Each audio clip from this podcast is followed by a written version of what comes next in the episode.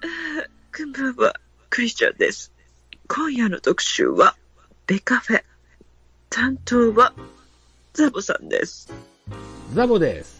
ベカフェことベースボールカフェ期間中制は多彩なゲストをお迎えしてお届けするベースボールトークバラエティのポッドキャストプログラムです。ぜひ聞いてくださいませ。えー、多彩なゲストを、お、もてなし、おもてなしの番組ですね。ありがとうございました。それではまた、ボンスワーレ。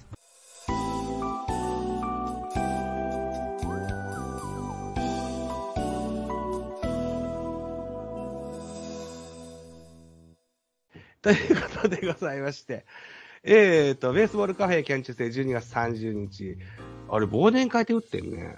忘年会ってことまあ、いっか。はい。というようなところでございまして、本日は、うーん、ラジオトークから、えーお一人、そしてスタンド F からおひお二人お招きとしております。の後でもう一人入ってくるかもしれません。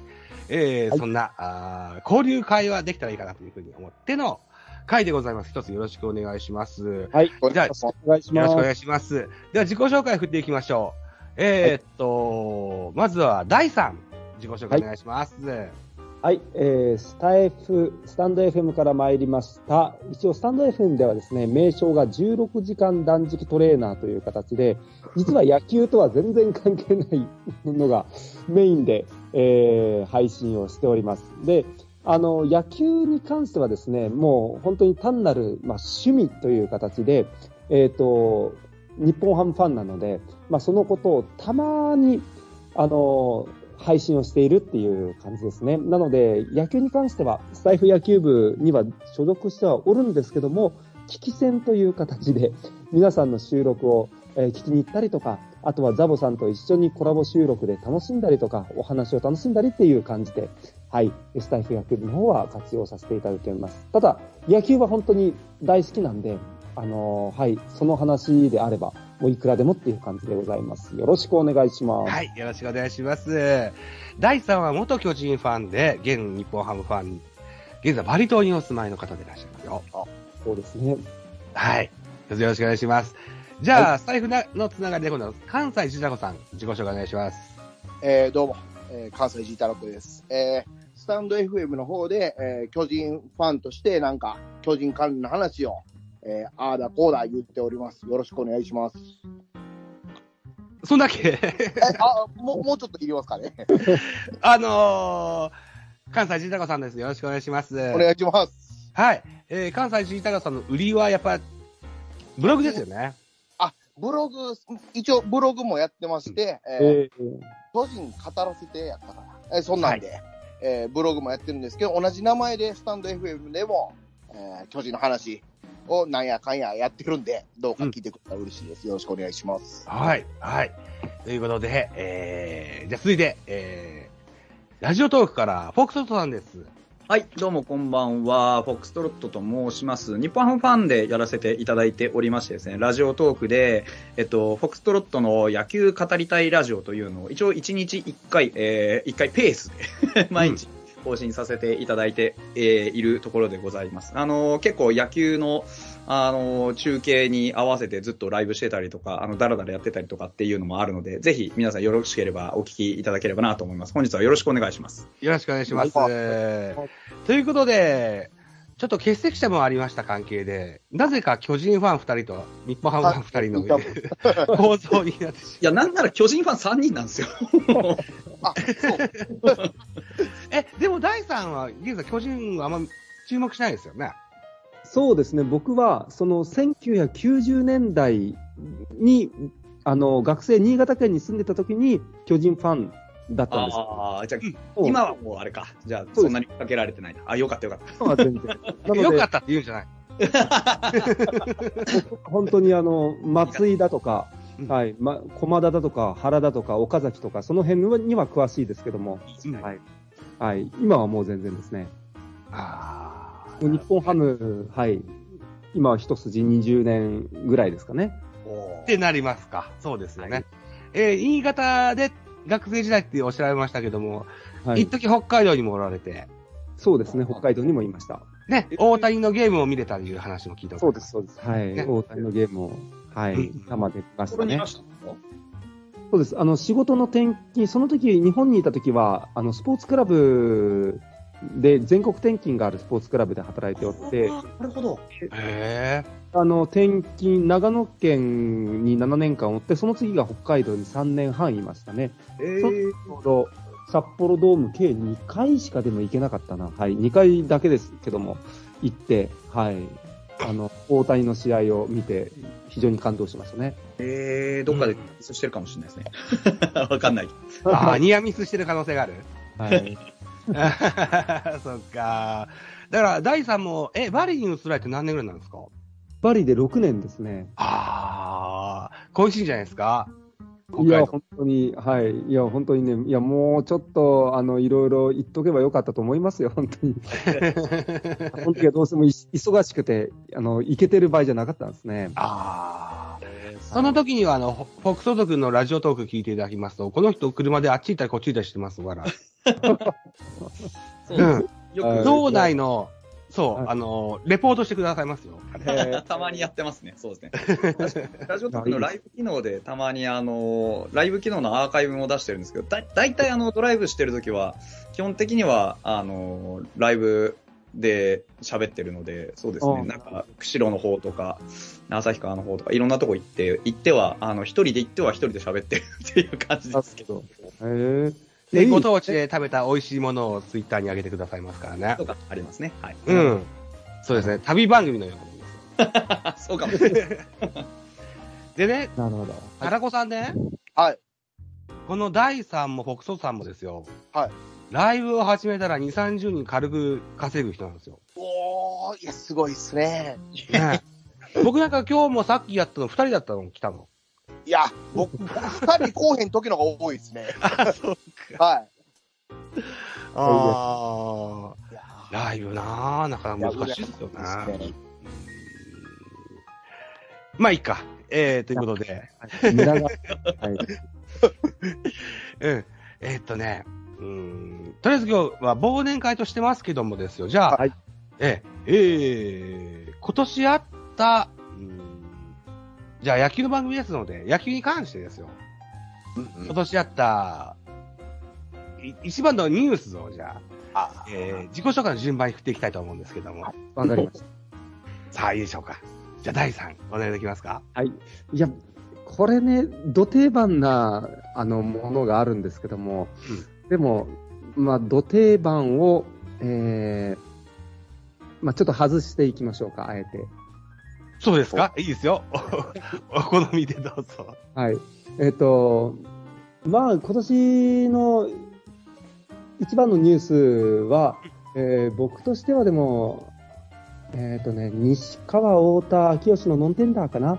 はああ。い。はい。あそこを切って、えっ、と、新たな、こう、チーム改革をするんだっていうところが、なんですかね、稲葉 GM と新庄ビッグボスの、ええあ。のやっぱすごく、こう、チーム改革のすごい強い意志を感じましたね。ああ。確かに、うん。確かに強い、あの、意志を感じました。あのーそれ以前に、長く率いた、はい。あの、栗山さんもそうですね。退任されて、はい。あの、中田選手も移籍してと。本当に今までの、その、2016年の日本一の時の主力がもう本当に全部、あの、いなくなってっていう形で、まあ本当に来年が誰出てくるのかなっていう楽しみなところですね。ガラッと変わった印象ありますよね。ガラッと変わって。うーん。まあそのお話を受けて、フォクソさんいかがですか？うーん、まあ、そうですね。やっぱり何か変わらないといけないタイミングでしたよね。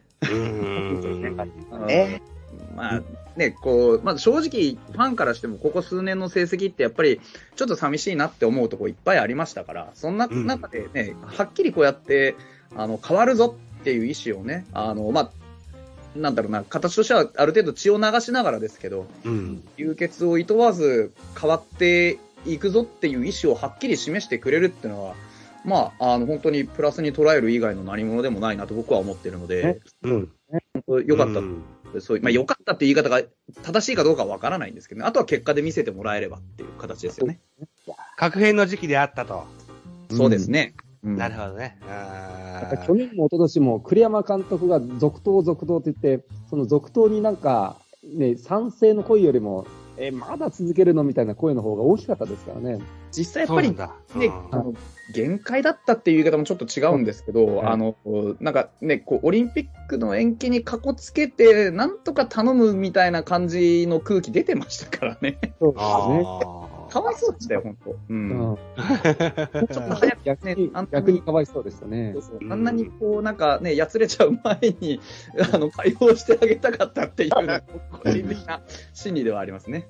うんー日に日に年老いていったよ。そうそうそうそう、なんか、目に見えて。10年前の映像を見直すと、本当若々しくツヤツヤしてるんですけど、うん。そもそもイケメンでおなじみだったからね。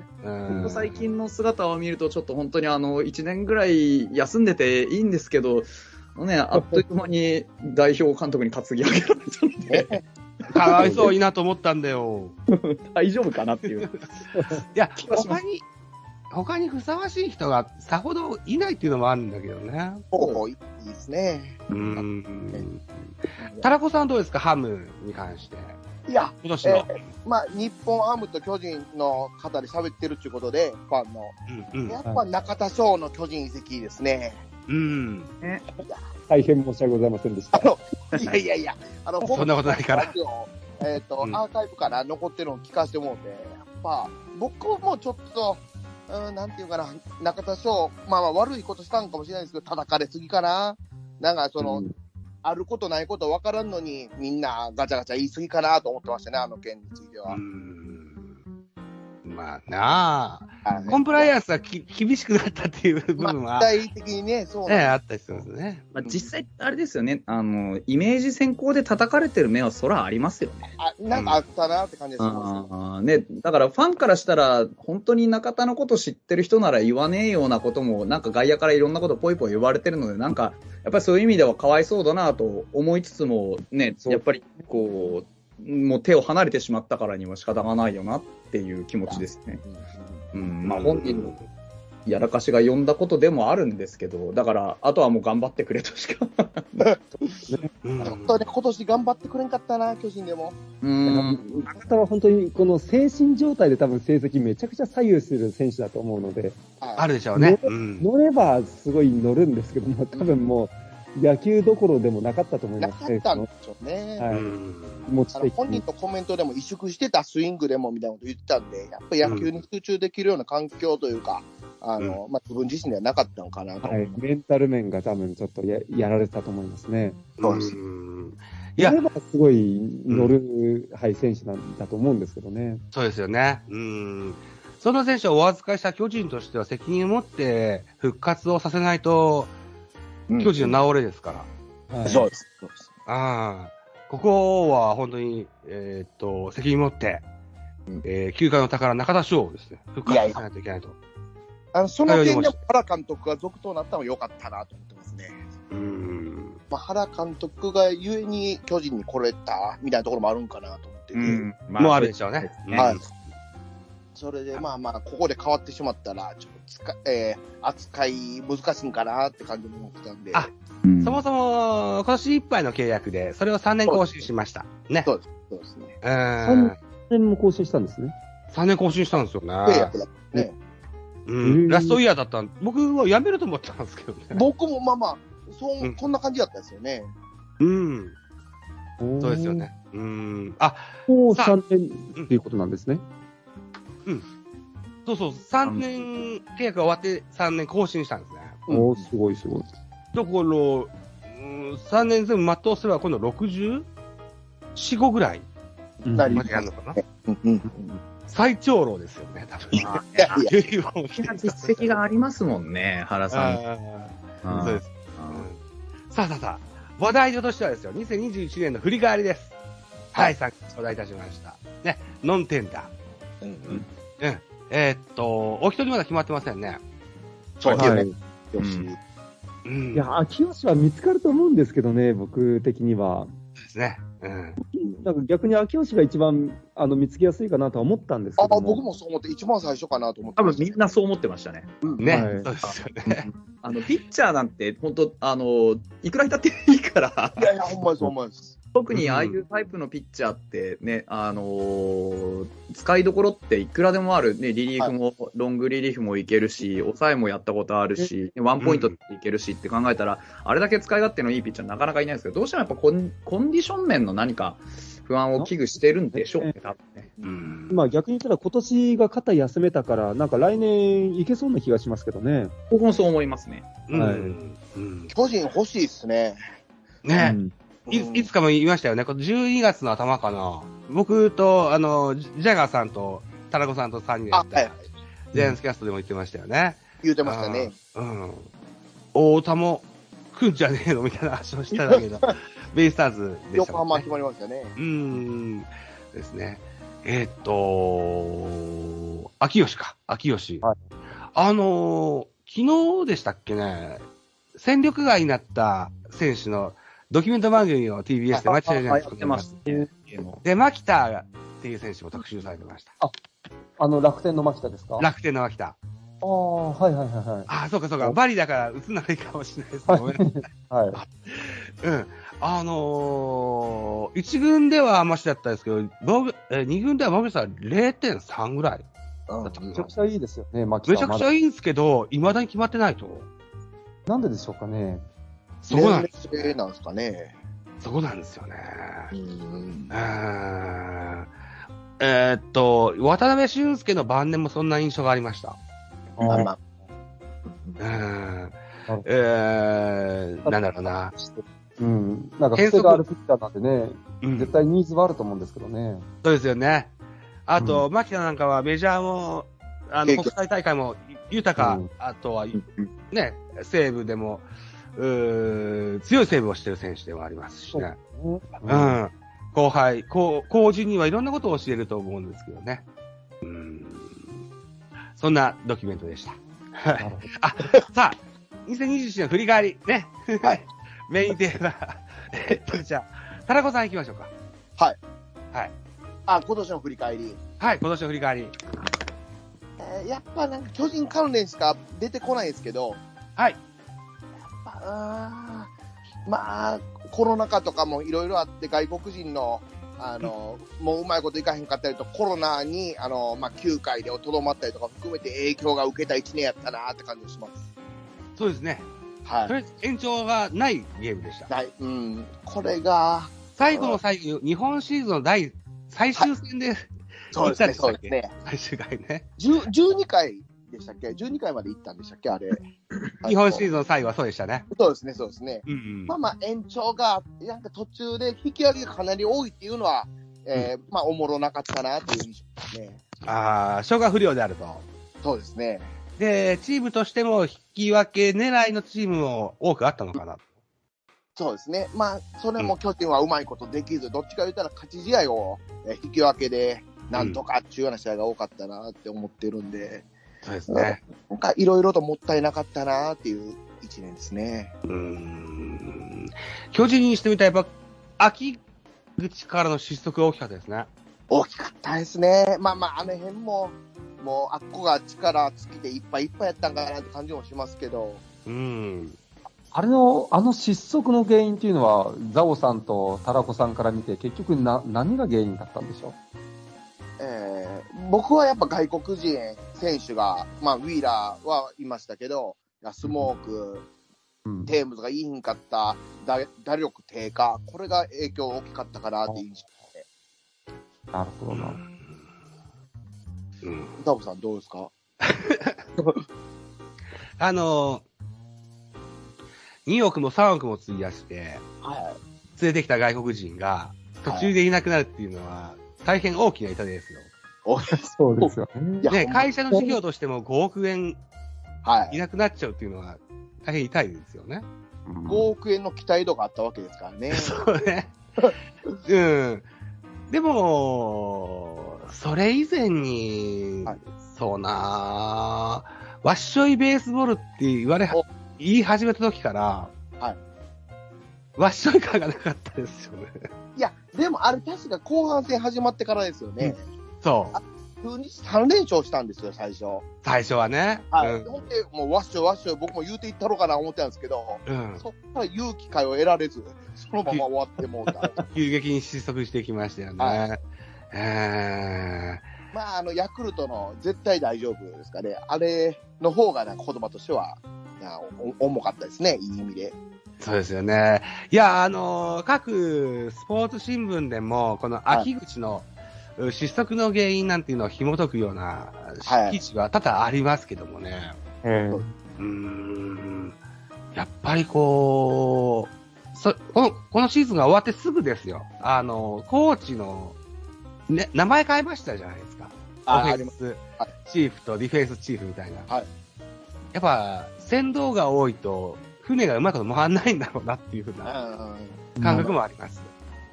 しそういう、そうですね。うーん。あとなんだろまあ、うなうん。菅野が思い通りにいかんかったっていうのを痛かったですね。それ、もうあれあれでしょう。うん。それもあれでしょですね。う。うん。うん。菅野、今シーズン成績って何歩ぐらいでしたっけ？6勝7敗か、なんちゃいますかね。1そんなもん個なんですよね。うん。そんな感じなんですね。10いかなかったんですね、菅野。10いけないです。うん。あらららららら。で、山口俊も2勝8敗ですよねい。や、そうですね。途中加入ではありますが。で、若手であの子、うん、高橋祐希君っていうのが11勝、初めて2桁勝ったんですけどね。はいそうはい。うん統合もメルセデスも2桁届かなかったんですよね。届かないです。ああ。うん。もう一歩二歩で2桁勝てるんだけどっていう選手が届かなかったっていうのも、以降大きいのかなとうんは思います。なるほど。うん。あそれ、菅野も全然あれでしたね、そうか。うん。菅野は結果が4回ぐらい離脱してる感じだったんで、、そうか、うんそうん。まあ、打線も、うん、丸はずっと結構不調の期間も長かったですもんね。う。うん7割ぐらい不調やった印象ですね。そうですよね。うん。うん。通年通じて好調っていう選手もいなかった印象はありますね。ねうんまあ、岡本は岡本あれですね。岡本は2冠を取りましたけれども、取ったけど、なんか物足らん印象の方が僕は強いんですけどね、今年は。田中さんおっしゃってられましたね。やっはいぱり2割6分台っていうのはちょっと寂しいものがあるん寂しいですね。ああ。で、まあ、ペース的に言うと、まあ、45本ぐらいいっててもおかしないし、打点ももっと稼げたかなと。うんあのー、シーズン序盤の流れをね系譜してるとそうなりますわね。はい。うん。どっかからはい。ストップがかかってきましたよね。あの、巨人の特番で元木ヘッドが言ってたんですけど、うん。やっぱ村上とものすごくタイトル意識し合ってお互い崩れていったなって言ってたんですけど、まあそういうこともあるんかなと。村上も後半当たり止まってましたからね。止まる、とあ絶対抜かされる思ったんですけどね。うん 思ったよね。え並んで仲良くフィニッシュしたわけなんで、やっぱりそこら辺はね、プレッシャーのこう掛け合いだったのかもしれないですよね。やっぱかかるんですね、思ってる以上に。うん、そうですよね。うん、なんか旗から見てると、やっぱり、はいなんか、巨人さんのところのこう不調って、僕はやっぱりピッチャーに起因するのかなと思ってて、うんはい。あの、先発ピッチャーが、やっぱりこう、きちんと試合を作っていく能力っていうのが、まあ多分どのピッチャーもうまく5回持たなかったっていう印象なんですよ、やっぱり。うん。あいやいやでもそうですね。うん、で、なんかそれを、だうちのチームが同じようなことが、まあ、一昨年とか、まあ、去年とかがそうだったんで、わかるんですけど、やっぱり先発がきちんとゲームメイクできないと、うん打者、プレッシャーをやっぱり受け続けるんですよ。早く点取ってあげなきゃって。あそうそうですね。で、それでやっぱりこう、いつもと違う、こう、普段通りの、なんかこうね、変な話ですけど、伸び伸びした野球じゃないですけど、そういうこう、気楽な野球ができなくって、うん。で、それ、そういう打線を見てると、ピッチャーもまた、こう、抑えなきゃって気持ちになってっていう、多分悪循環が、どこかで歯止めがかけられるとしたら、多分菅野だったと思うんですけど、うん。そこに、そこに菅野の不調もガンと刺さってしまって、多分流れを止められなかったっていう。なんかあの、有原がいながら、なんでか連敗が止まらないファイターズを見てるような感じがしました。かぶ るところがあったよ、ベンニチャームと。なるほど。かつての 自信を見てるようだったんだね。僕はなんかそんな気がしてました。ああー、今辛いとこだなーっていう。だからピッチャー陣、先発ピッチャー陣がうまく、うんあの、機能すれば、あの、打者のメンツ考えたら打てない方がおかしいので、うん。だから多分そこら辺のそのなんか、巡りの問題というか。だから、えだからワッショイ言い始めたら僕間違いじゃないと思うんですよ。なんかどっかで気持ち切り替えないと、はいうんうん多分やっていけなかったと思うんですけど、うまくやっぱりそこも乗り切れなかったっていうのが実情じゃないかなって僕は思ってます。なるほどね。あー田中さんもおっしゃるように、5回、6回、ボツ先発ピッチャーで本当にいなかったですね。あの、もう、このピッチャーやったら勝つやろうっていう、昔でいう菅野みたいなのがいなかったですからね。うんあの、もうちょっと前だと上原だとか、あ、うんそうですね。あー斉藤正樹だとか、その辺ってことですよね。はいうん、うん、戸郷にしても、もう今年に関しては山口にしても、うん。まあどうかわからんなっていうような感じで、うん。あの、予告先発で、あ、勝ったなって思える日はなかったですね。ああ、そうですよね。そうですね。ですよね。ううんん。なあだそういうことで、来年から、ピッチングのチーフコーチになる桑田さんですよね。もさあ、どう、どうなるかでしょう。岸田出るか、京都出るか。あの、楽しみですね。他球団ファンから見て、中5日というのはどういうふうに見えてたんかなって気になりますね。ああ、教えて教えて。はい大さん、どうですか？中5日って。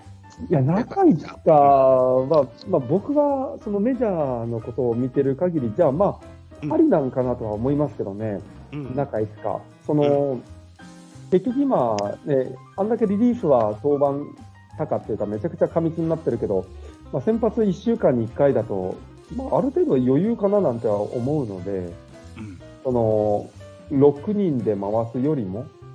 まあ、5人で回した方が、まあなんですけども、それが結局秋口にどういうふうに影響してくるかっていう感じですよね。うん。うん。まあ僕は、えっ、と、個人、個人的には、はい。えっとね、えーまあ、個人の見解から言ったら、先発は、まあ、はいめちゃくちゃ枚数を増やして、以前、あの、ボビーバリンバレンタインがロッテでやってたえ時の、あんうん確か10人ぐらい先発がいたといて、それをこうやりくりしていた、確かだったと思ったんですよ、ボビーバレンタインが。ありました。ええうん。で、なんかそっちの方が、えー実は結構こう、後半にやっぱり強くなるのかななんて思って。なんか、後半っていうのは、秋、そうですね、ペナンってことそうですね。なるほど。はいはいはあなんで、まあ、僕は、序盤は、まあ、あんまりこう、型決めずに、まあ、10人ぐらいの候補で、えっ、と、まあ、のらりくらりと、中6日、中8日で、まあ、い。うん。行った方がいいんじゃないかな、僕は個人的には思います。桑田、ね、あの、ピッチングコーチは、やっぱり斎藤牧原桑田の時の、うん。はい。だと思うので、うん。うん斎藤牧原桑田は、そりゃ、ね、か先発担当なので、うん。そうですね。はい、なんかそんな感じかなっていう印象がありますね。はい、まあ、僕は、まあ、個人的には、あのそうですね、まあ、ペ先発は、とりあえず序盤はめちゃくちゃいっぱいいて、はいまあ、だんだんだんだん秋にかけて人数少なくしていった方がチーム的にはうまく回るのかなとは思ってます。ああ、シーズン通じて。なるほど。そうですよね。中継ぎが数が少ななるのがちょっと怖いですけどね。10人も先発に置いてもらうと。じゃあ10人置いてるってことは投げましょうっていうことなんでしょうね。まあ、そそれも、あのん、コロコロコロコロ上げ上げて下げて上げて下げてですね。あうん。っていう形だと思うんですよね。うん。あの、奥川だったり、の佐々木朗希だったりの、うん、そうですね。、ねああいうっていうことでしょうね。うん。フォークソフトさんいかがですか？中5日で問題になるのって、僕、疲労の管理よりも、あの、投手の投球に対する理解度だと思うんですよ。あの、結局、球数、中5日で、なんか疲れただの、なんだのっていうのよりは、その、一登板をいかに、やっぱり、こう、クリエイトしていくかっていうところが、うんまあ、言ってしまえば下手くそだから中5日はきついんですよ、多分。うん。などういうことかっていうと、要は、あの、まあ、戸郷なんか多分顕著だと思うんですけど、はいだいたい5回ぐらいになるとなんか怪しくなり始めるじゃないですか。あ、そうですね。はいめっちゃ詳しい。そう、あれって本当にあの技術力だと思うんですよね。その、コントロールとかっていう意味じゃなくて、うんあの、どういうふうに相手ピッ、相手バッターを打ち取っていって、どういうふうに自分は投げ終わるのかっていう、登板、一登板の、まあ、あのまあ、青写真が、うん。うんうまく描けてないんだと思うんですよね。多分目の前のこう打者一つ一つ積み重ねていってる。でも、本来、やっぱりこう、有能なっていうか、まあ、成績残すタイプの、あの、ピッチャー、山本由伸とかそうですけど、見てれば、うんあうん間違いわかるんですけど、投球に幅がすごくあるんですよ。序盤はすごくインコース、ストレートを意識づけてとか、後半になるにつれて、あの、変化球の割合が変わっていってとかっていう工夫、引き出しうんそういったところがあれば、多少、あのー球数を使おうが、多少球数を減らそうが、そこら辺って多分、大して苦にならないはずなんですよ。うんいやめっちゃ鋭いですね。確かに。だから、僕がなんでそれをこう思うかっていうと、うちに加藤っていうピッチャーがいるんですけど、はい。彼がもうまさに戸郷みたいなもんで、あの、5回、まあ大体正確に言うと打者の3巡目が、ものすごく苦手で、ここ数年ずっと、あのー、3巡目まで来ると、うん。大抵はフラフラフラフラしてしまうっていう、そうですかね。ていうピッチャーだったんですけど、今年、あのー非常に加藤は、あのー初回からマックスで行くんじゃなくって、なんか徐々にこう上げていくというか、うんあ後半の展開を自分の中でクリエイトできるようになったんですよね。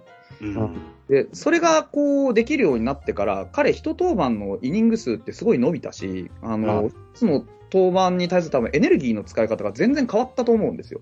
うんだから後半になっても普通にいつも通りか投げてるし、普通にいつも通り勝ってる。うんでうんそういうシーンが非常に増えたんですね。だから多分、そういうことを、まあ、まだ多分、投手陣として、巨人さんの投手陣って割と若い選手が多い。まあ、菅野はともかくとしても、あ、今、そうですし、なんかその若い選手が多い。あとは、あの、リードする側も、まあ、小林はそれなりの、あの、リードの経験値ありますけど、大城と、うんそんなに多分、あの、リードに巧みなものがあるかって言われたら、そうでも多分そういうタイプじゃないと思うんですよね。う ん多分もっとこう、あのーピッチングに対する解像度、理解度がこう深まっていきさえすれば、中5日がどうとか、中6日がどうとかっていう登板感覚の話って多分出てこなくなると思うんですよ。うん一登板に対するこうエネルギーをなんかちゃんとコントロールできてないから後半になってそのシーズンのトータルのイメージも崩れていくしうん多分そういうところのこうなんか野球に対する解像度理解度っていうのはもっともっと深まってくれば多分、うんあの技術論とか体力論とかよりももっと多分芯の部分でまだ足りないものがあるんじゃないかなと僕は思うんですよね。その巨人ね。うピッん中5日と。だから桑田さんが残ったのってそういうことだと思うんですよ。なるほモチベーターじゃなくて、そういう、あの、野球を知ってる人が残ったじゃないですか。宮本さんっていうモチベーターじゃなくて、ど。ほ明らかに野球を知ってる桑田さんが残ったのは僕そういうことだと思うんですよね。う。なるほどね。ああ。えっと、戸郷にしたら19歳、高卒2年目ぐらいで一軍デビューして、うんね、田中さんね。あ、そうですね、そうですね。ね、で、生きるとこまで行ってみようかってことで、ビュンビュン飛ばしてたやつを今でもやってる印象があ力るね。任せそうでにしますしね。うん今、フォクソト君が言ってくれたような、まあいわゆるゲームプランというか、ゲームメイクというか。パターンが、あの、うんかえー中盤から後半に変わるっていうようなことはなかったですからね。うんですね。で、調子が、はい。フィジカルにしてもメンタルにしても、調子が良ければ最後でいけるんでしょうけど、うんうん、ね、毎回そういうことではない。ねほとんど絶好調の時でないらしいですからね。そうですよね。うんうんうん